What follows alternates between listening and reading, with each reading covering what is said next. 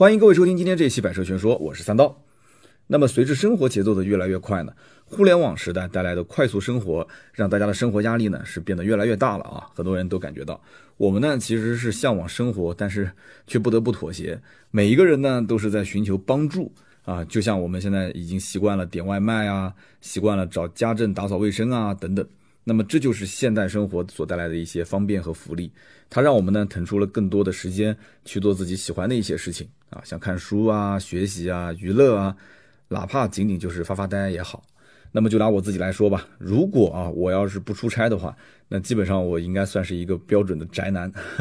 那么就是可以通过手机搞定的事情，一般我都不会用双腿啊，就基本不出门。那么吃饭的话呢，是可以点外卖的，对吧？那么甚至楼下的一些水果店啊。小卖部啊，啊，老板都是通过微信啊，可以让我们这些业主可以直接下单，然后老板就可以安排一个跑腿的小哥送货上门。那么有一次呢，我上班的时候啊，这个急急忙忙的，我就忘带了办公室的钥匙，然后呢，一公司的人都在等我啊，就没有钥匙进不了门，然后我也很着急，哎，我就忽然想到说有这个同城闪送，啊，家里面是有人的，然后我就赶紧下那个单啊，然后让闪送去我们家拿到钥匙，然后很快又送到我们公司。那么其实呢，移动互联网的这种大的时代背景之下，我们呢其实都很乐意为这种服务去买单，对吧？那么汽车发明至今呢，早就已经是脱离了工具的属性，它是涵盖了社交、移动办公、封闭娱乐空间等等各种属性。那么就像做生意的时候，你必须要买一辆豪车，对吧？然后年轻人呢是想要一辆运动性能的车。那么常年出差的呢，就想要一辆这种舒适度更高的，像 MPV 这种车型等等等等。那么在这种大环境下呢，车辆的售卖呢，也是从慢慢的啊单一的买卖关系，延伸出了售前售后一系列的服务。那么随着新能源车的崛起，那么为用户增加一些更多的服务啊，包括出行啊、充电啊、代驾等等这些，我觉得其实还是非常非常有必要的啊。甚至可能很多的一些用户今后啊，足不出户就可以在手机的 APP 上。呃，享受到很多的服务啊，甚至是在 App 上就可以把车子直接给买了，对吧？那么今年呢，我是在广州车展上就看到这样的一个品牌，它的名字叫 Arcfox。那么我第一次了解它的时候，其实之前是在日内瓦车展上面，我们看到很多的一些啊 Arcfox 相关的信息。当时呢，它是发布了两款车，一个呢是概念车啊，叫做 SUV Arcfox ECF Concept，那么还有一款呢是一辆超跑啊，叫 Arcfox GT。那么当时呢，这两台车的设计应该说是非常的带感啊，很多人都是被这种设计感所吸引。那么我还寻思，我说，哎，这是不是国外新出的一个这个高端的新能源品牌呢？那么后来呢，是在广州车展啊，这一次了解到，其实呢，这个品牌是北汽集团啊打造的一个高端新能源品牌，叫 Arcfox。那么大家都知道，其实，在如今的汽车市场的一个巨变之下啊，汽车品牌都是在积极努力的去进行一些服务的升级。那么刚才我们就说到了这个 Arcfox，它就是其中之一。那么它有北汽集团这样的一个传统车企进行信任背书。那么这个是拥有四十五万辆纯电动生产经验的一个老牌企业。那么在咱们的消费者的心目当中呢，其实这个品牌的口碑还是非常不错的。那么除了口碑之外呢，新能源车作为目前技术含量相对来讲比较高的一个产物，那么想要做好的话，肯定是需要投入大量的人力物力。那么据我了解，其实目前来讲的话，Arcfox 它是有国家级的新能源汽车技术创新中心，还有遍布全球六国八地的研发团队，以及投资了二十亿的世界顶尖的这种实验验证中心。那么有了这些加持之后呢，我相信在技术上，Arcfox 是值得信赖的。那么在我看来，这个市场啊，它不是一成不变的，光有技术还不够，服务的升级也会是未来新能源汽车品牌的着力点。那么服务的升级呢，其实是汽车品牌基于用户的需求的一个洞察。那么首先呢，我们就得知道，其实用户他真正的需要的是什么，他的需求是什么。那么有人可能要说了，说啊，用户其实他也是有痛点的，对吧？那么我不知道大家有没有看过小李子演过的一部电影啊，叫做《华尔街之狼》啊。我曾经也说过，这里面有个片段是非常的经典，就是如何把一支笔销售出去。那么其中有一个人呢，就是在一张纸上啊，就是写了一个名字。啊，大家应该是看过这样的一个情节。那么准备写字的这个人他是没有笔的，那么这个时候呢，他就需要一支笔。那么这个笔呢，就顺理成章的就卖出去了哈。那么在这样的一个诀窍啊，或者说是技巧之下，那么相当于是什么呢？就是用户他准备写字的时候，你需要笔是吧？那他就等于是创造了需求哈。所以说这就是用户的痛点。然而呢，用户痛点不等于说是用户的需求，对吧？写字他需要用笔啊。但如果说我不写字呢，对吧？那我就不需要笔。所以说，你看到痛点去做产品，很多情况下只能做到一个产品的优化啊，很难做到一个产品的重大升级。你也更难找到啊，就是这个产品怎么让它去服务到极致，或者说找到它与其他服务的一些差异点。那么根据这个痛点，你去洞察用户的需求本质，我觉得这才是最核心的。那么新能源车最基础的需求是什么？啊，很多人都在想，对吧？那么我认为其实是焦虑感。啊，不仅仅是里程焦虑，是各种各样的不确定性啊。很多的一些新能源车主都有这种焦虑，对吧？里程焦虑是最严重的。那么我作为一个新能源车主啊，我在刚买车的一段时间当中，我也是有过一些里程焦虑啊。我总是担心这车啊是不是会开着开着就没电了，对吧？那如果没电了怎么办呢？那么其实厂家啊已经帮大家都想好了。那么我像那款车型，对吧？呃，它也会有啊，像包括代客充电啊、道路救援啊等等相关的一些服务，就是新能源汽车厂的厂家已经是在逐渐的缓解消费者的这种里程焦虑。那么抛开新能源车本身的这种像续航时间啊啊，像代客充电这些服务，它是可以让车主有些安心，对吧？在你没有时间去充电的时候，工作人员可以过来帮你去帮你去解决里程焦虑。除此之外，其实大部分的新能源车还有一些，比方说像。异地用车，对吧？像超充的这种超充站，包括像换电站啊，包括像私装的分享，就很多人有私人的充电桩，你可以在它的一个 app 里面进行分享。包括像流量服务啊、车机的软件升级啊等等，其实这些服务目前来讲的话，反响还是相当不错的。那呢，这些大多数的服务其实。不一定是一家品牌都能把它给整合在一起，或者说这里面我提到的服务有的是单一的啊，有的是少量的组合的，他们就只能算是解决了用户的一些痛点，但并不是完全涵盖用户的所有需求。阿克福克斯今年是在广州车展发布了一个叫 Genius 这样一个服务产品，那也就是说，他把这些像代客充电啊、异地用车啊、超充换电啊，包括私装分享、流量服务、车机软件的升级换代，包括。车店分离、以租代售、免费维保、保险救援、社区平台、联名权益、主流的充电站的整合，等等等等，这些可以说是把它整合成为了一体。应该讲是覆盖了我们在出行啊、用电啊、网联啊、买车、维保、生活等等每一个用车场景啊，就让整个的服务可以说是深入消费者的人心啊，同时也是真切的去解决用车的一些问题。那么对于消费者来说的话，应该讲是非常受用的啊。我自己呢就是新能源车主，其实呢从购车开始啊，我就发现新能源车企在服务方面它是有着得天独厚的优势的啊，因为整个的销售体系都是被优化过的啊，它是从原生态来讲的话就是被优化的，从购车开始就可以全程在网络上选装下单啊，整个订单的进度也是可以查询的，这就跟网络购物是一样的。那么之后呢，在你的用车的过程当中，所有的信息啊，都是可以在网络上被记录的，也是可以查询，也可以跟进，非常的方便。那么还有包括像车友的一个互动的社群啊，这也解决我很多的一些疑问。有问题的话，直接去社群发帖，就不用去找专业客服，就是很多的一些车友就可以帮你解决你的问题。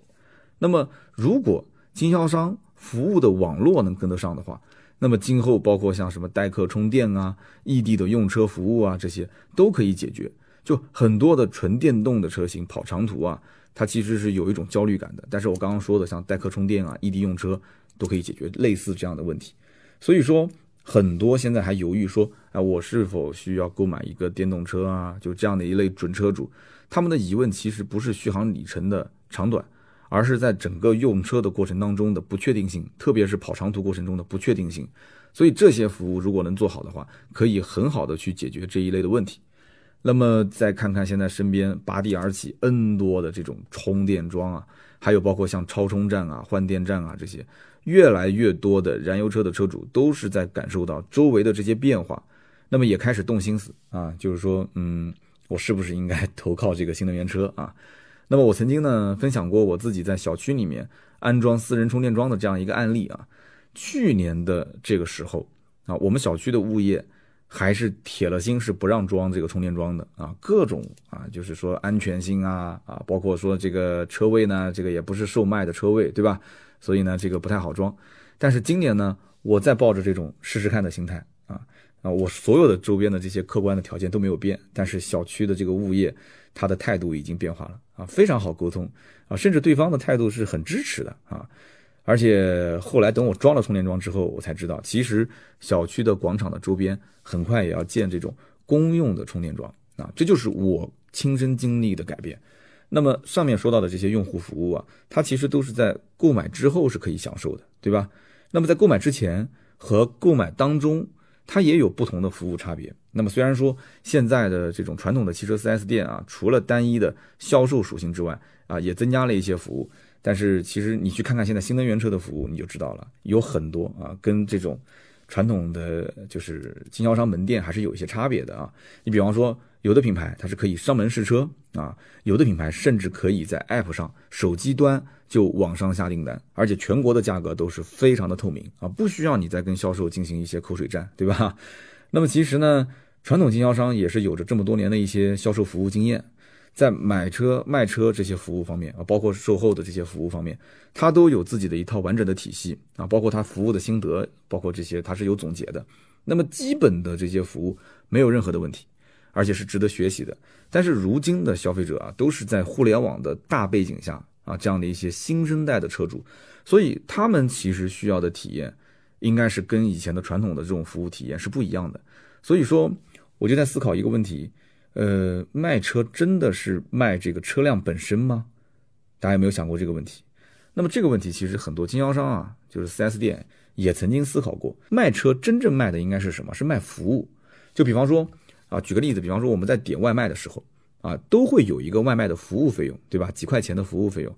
刚开始。啊，这个外卖服务去收费用的时候，我们有一些不适应，对不对？我们一看到说，哎呀，这个我点个外卖本身就十几块钱，为什么还要再收我个三块啊、四块钱的这个服务费？就是跑腿费嘛，啊，快递费用。那么我们有点抵触。但是呢，哎，时间久了之后，就我们习惯了这种很便利的服务，对吧？那么这样的话，给我们省了很多时间啊。我就觉得说，啊，其实这个服务应该也是合理的，叫外卖小哥也那么辛苦，对吧？所以在我看来的话，传统的汽车经销商啊。他也是想转型这样的一些服务，但是难度非常大啊。就是说，你不是一个新成立的品牌，特别是像这种新能源品牌，它整个品牌都是新成立的，所以它就特别容易去实现服务型的创新，对不对？它从原生态上来讲就是一个创新型的服务，所以它在售前阶段就可以做到一个服务的增值。但是呢，大多数的汽车经销商啊，目前来讲，它只限于汽车的售卖的增值。啊，就没有去深化用户的服务增值啊！我指的这个售卖的增值，大家一听就懂了，对不对？就是卖你很多一些这个装潢啊什么的，所以老百姓就很害怕，就是说，呃，你收了我的钱，对吧？那么除了车辆之外，你还强制我啊加装了这些东西，都是售卖给我的。好了，我钱付完了，你出了问题之后，我会不会找不到解决的人？会不会你的这个态度啊，就跟你卖车之前的态度完全不一样？所以大家都很害怕。啊，如果服务跟得上，如果说服务质量能上升、能提升的话，那老百姓其实对于这个品牌的信赖程度，它自然而然就会增高，对不对？这个就有非常典型的一些品牌，它这个案例，对吧？是可以拿出来举的。所以说，在新能源汽车整个产业的这种新的环境下，它就可以做到一个优化服务，并且可以帮整个的用户社群去做增值服务，对不对？你就像这个 Arcfox 啊，它就整合了传统的销售模式的基础上，它本身自己就会有自己的传统汽车销售模式嘛。那么在这个基础上再优化，优化新能源汽车的整个的服务内容和标准，就是把之前的一些痛点啊重新罗列起来，然后去解决痛点，就打造了自己的这种特色的经销商的门店和厂家的直营店啊，就建立了一套非常完整的新能源汽车的服务新标准。那么我了解到，Arcfox 的经销店呢，它是以 Center、Service、Cube、Power 这四种功能啊，以此来进行标准化的划分，它去做一个细分市场和用户的需求，然后呢，精准的去提供各种类型的一些服务。其实呢，就是把服务做了一个细化啊，让消费者可以准确的根据自己的需求找到相应的经销商店。那么 Arcfox 的厂家直营店呢，它主要是以品牌和体验为目的的啊，划分为 Space。Race Life 不同的功能，那么目的就是提升品牌影响力的同时呢，让用户有一种归属感，那么为用户的整个的社群进行增值。所以说，像这种轻资产、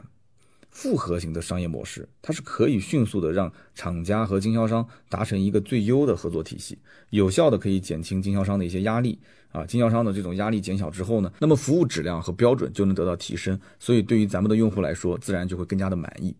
那么上面呢，咱们说到的这些优质服务啊，不应该止步于汽车本身，我们应该去享受到更加全面的服务。那么这就是要求汽车品牌做到泛汽车类的优质服务了。那么这样呢，就会造就它的整个的生态圈啊，可以增加整个品牌的信任背书，可以让消费者更加去信服这个品牌。生态圈这个词呢，我相信啊，大家听着并不是很陌生，对吧？呃，多多少少都听过一些，因为已经有很多品牌都开始打造自己的这个生态圈。简单来说呢，其实生态圈就是品牌加单品再加渠道。那么阿克 Focus 也有自己的生态圈啊。阿克 Focus 作为北汽集团的高端新能源品牌，它有着得天独厚的一些条件。那么首先就是北汽新能源在新能源领域就已经耕耘了十年。再加上连续六年销量第一啊，口碑和品牌的整体的信任度天生就很高。那么就算说阿克福克斯是含着金汤匙出生，我觉得也不为过啊。其次呢，阿克福克斯还有北汽集团这么强大的产供研体系以及完整的产业链条的技术加持，这简直就是开了挂的人生啊！单品就是汽车产品、汽车服务等等。那么未来呢，阿克福克斯的品牌渠道商，呃，会由经销商以及直营店组成的一百家高度数字化的实体店。啊，进行这样的一个整合，那么并且呢，辅以汽车周边的各个领域企业渗透到用户的家庭当中。那么作为世界五百强的企业，北汽集团啊，拉几个商业伙伴，应该讲去合作是非常简单的啊。比方说像华为啊，啊都是大名鼎鼎的，像戴姆勒啊、麦格纳啊，聚焦出行服务的这种像华夏出行公司，擅长信息管理和 IT 技术的像蓝谷信息公司，还有专注于电池的 T 字利用的匠心科技公司等等。那么有这么多的全球优质的资源整合在一起啊，有这么多的一些大品牌一起合作，那我们的消费者啊就应该讲不用再担心服务不到位啊，或者说是服务不及时了。那么我认为呢，当下的消费者的需求是多种多样的，但是呢万变不离其中啊，根本上还是需要去帮消费者节省时间啊，需要让一台车成为他现实生活当中的一个真正的伙伴，可以改变他们的出行品质，甚至可以直接。改变消费者的生活品质啊，整个生活的品质都得到了变化。那么通过购买一款车呢，啊，说能够给他带来一系列的高品质的服务，我相信这对于今后啊建立品牌的忠诚度也是会有非常大的帮助的。那么我觉得呢，像阿克福克斯这样的一个汽车品牌应该更多一些，就是市场上啊，我觉得更多的一些人应该去思考，就怎么样把服务进行一个整合和提升。所以说，随着新能源车从政策转向市场。以后的消费者的注意力啊，肯定会集中在汽车品牌的服务上。只有服务更多、更好啊，它才能给我们提供一个全方位的用车体验。以破界服务驱动无界生活，让我们共同期待阿克福克斯为大家带来更多出行体验的提升。那么好的，以上呢就是今天节目的所有的内容，感谢大家的收听和陪伴。那么我们也希望看到更多的好朋友在我们节目下方留言跟互动啊。我们每期节目的下方留言互动呢啊，都会抽取三位赠送价值一百六十八元的节末绿燃油添加剂。那么我也想听听大家对于汽车的这种售前跟售后的服务方面有没有更多更高明的一些见解，欢迎大家留言和评论。留言评论呢是对主播最大的支持。那么今天这期节目呢就到这里，我们下一期接着聊，拜拜。